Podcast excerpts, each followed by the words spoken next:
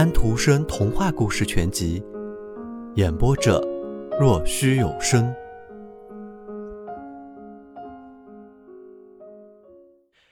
你说这是一个悲伤的故事吗？可怜的巴贝特，对于他那是恐惧的一刻。船越飘越远，陆地这边没有人知道这对即将举行婚礼的情人在小岛上。夜越来越深。云垂落下来，全黑了。孤独、绝望，巴贝特站在那里哭喊着。疾风暴雨即将来临。汝拉山上、瑞士大地上、萨维伊山上电光闪闪，四周一道闪电接着一道闪电，一阵雷鸣接着一阵雷鸣，一个滚过一个。每阵雷声都拖长了尾巴，响上好几分钟。闪电差不多。亮得像阳光一样，使你像在中午一样看得清每一根葡萄藤子。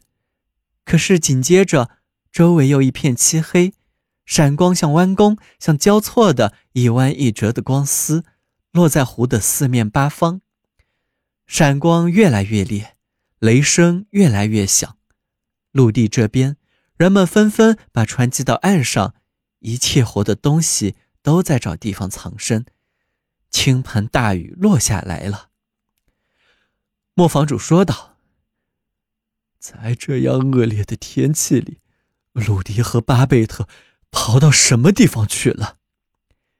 巴贝特坐在那里，双手叠放在膝上，头低垂着，痛苦、叫喊和悲伤弄得他精疲力乏，再也发不出声了。巴贝特自言自语地说道。他在深深的水里，深深的底下，鲁迪就像在冰原下面，在深深的下面。巴贝特回忆起鲁迪曾对他讲过的鲁迪的母亲的死，鲁迪的身体从冰缝里被人寻出时，他从死里得生，冰姑娘又把他夺去了。亮起了一个闪电，那样明亮。像注射到白雪上的阳光一样，巴贝特跳了起来。这一刻，整个湖就像一块晶亮的冰原，冰姑娘坐在上面，十分威严，发出淡淡的蓝色光芒，闪亮着。在她的脚下躺着鲁迪的尸体。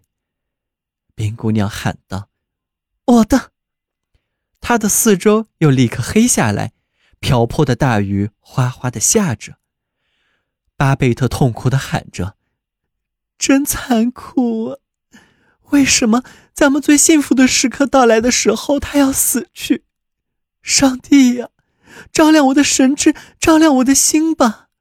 我不懂你的道，我在你的全能，在你的智慧中摸索。上帝照亮了他的心，一阵回忆，一道仁慈的光芒。”他昨夜的梦活生生的在他的头脑中闪过。巴贝特记得他说过的话：“愿他和鲁迪一切都好。”可怜我吧，是我心中的罪恶的种子吗？我的梦就是未来的生活吗？生命的弦必须断碎，我才能得到拯救吗？可怜的我。他在漆黑的夜里呻吟呼唤，在这深深的寂静中，他觉得鲁迪的话还在回响。鲁迪在这里讲的最后的话：“大地馈赠给我的不会再多了。”这话在最完满的时刻讲出，在最痛苦的威力下回响。在这之后，又过了两年，湖在微笑，湖岸在微笑。葡萄藤上结着一串串葡萄，飘着旗子的汽轮驶过去了。游轮上两只风帆高高挂着，像白色的蝴蝶在水面上飞过。经过西雍的火车已经开通，远远地伸向罗纳河谷的深处。每个车站上都有一帮人走下火车，他们拿着装帧成红色的游览指南，读着他们要看的风景名胜。他们参观了西雍。他们到长着金合欢树的小岛上去参观，从指南上读到了这对1856年的一天黄昏渡到岛上的新婚夫妇的事，读到新郎的遭难，和直到第二天早晨，人们才在岸上听到新娘的绝望的呼叫。但是游览指南一点儿没有讲到巴贝特在他父亲那里度过的平静的余生，不在磨坊那边，那里现在住进了新人，而是住在靠近火车站的一所漂亮的房子里。许多个夜晚，他还从那房子的窗子望出去，越过那些栗子树，看着鲁迪曾在那边踱步的雪山。他在傍晚的时候看着阿尔卑斯山的金辉，太阳的孩子们在那上边居住，重复唱着旅客如何被旋风吹脱卷走衣裳的歌。他带走了衣服，却没有带走人。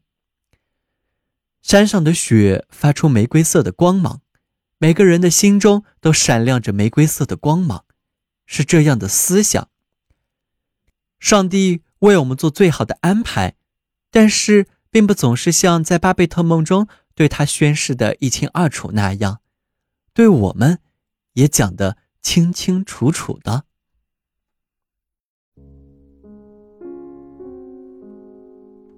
小朋友们，今天的故事已经讲完了。请闭上你们的眼睛吧，晚安。